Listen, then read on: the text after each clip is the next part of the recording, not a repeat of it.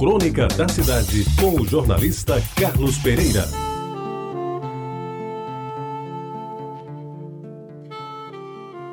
Amigos ouvintes da Rádio Tabajara, na verdade eu morava perto deles, mas uma marca bem visível separava Jaguaribe do centro da cidade, que era, como até hoje, é Avenida João Machado.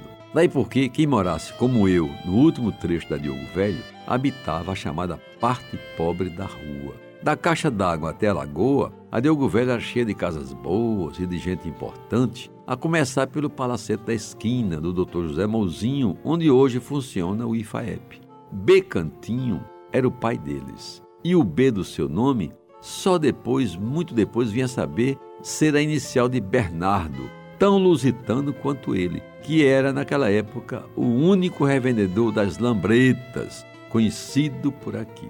O Oliveira, que eles carregam na identidade, é de sua mãe, Dona Francisquinha, minha personagem preferida nesta crônica, que também trouxe ao mundo Joaquim, Ceicinha, Lula. E eles, a que eu me referi no começo, são José Enoque e José Gustavo.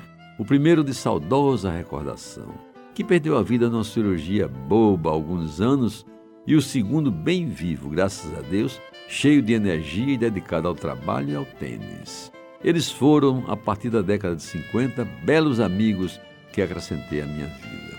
Pois bem, como eu dizia no começo da crônica, embora morasse perto deles, a nossa amizade começou mais pelas reuniões sociais e religiosas que frequentávamos no centro Dom Adalto que era uma instituição fundada pelo Monsenhor Almeida e consolidada pelo cônego José Trigueiro, que por muitos anos dirigiu a paróquia de Nossa Senhora de Lourdes, hoje ambos de saudosa memória. Pois bem, quando eu deixei o Jaguaribe de baixo, mudando da Rua da Concórdia para Diogo Velho, me fui também da paróquia do Rosário e das peladas da Cruzada de Frei Albino. Já estudante do liceu e aspirante a uma vaga na Escola de Engenharia, que estava começando suas atividades, ao lado de José Maria Dantas, Epirita, de Edson de Carvalho Costa e Silvio Espino Guedes, todos eles já passaram para o andar de cima, entre outros, queimei as pestanas na confortável Casa dos Oliveira, a segunda da João Machado a partir da esquina da Diogo Velho. Meus amigos, foram quase seis meses em que se estudava o dia todo e todos os dias, parando apenas para dormir, no máximo cinco horas por noite e para ir à missa aos domingos e participar das reuniões no centro do Adalto. O resto do tempo era consumido em lições de álgebra, geometria, física, química e desenho, assuntos obrigatórios do duríssimo vestibular de engenharia a que nos iríamos submeter.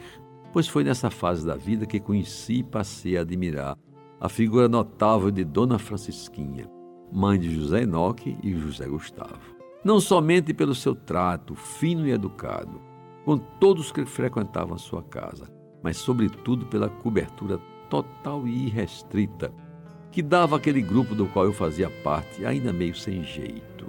Meus amigos, aquele foi um tempo gostoso de viver.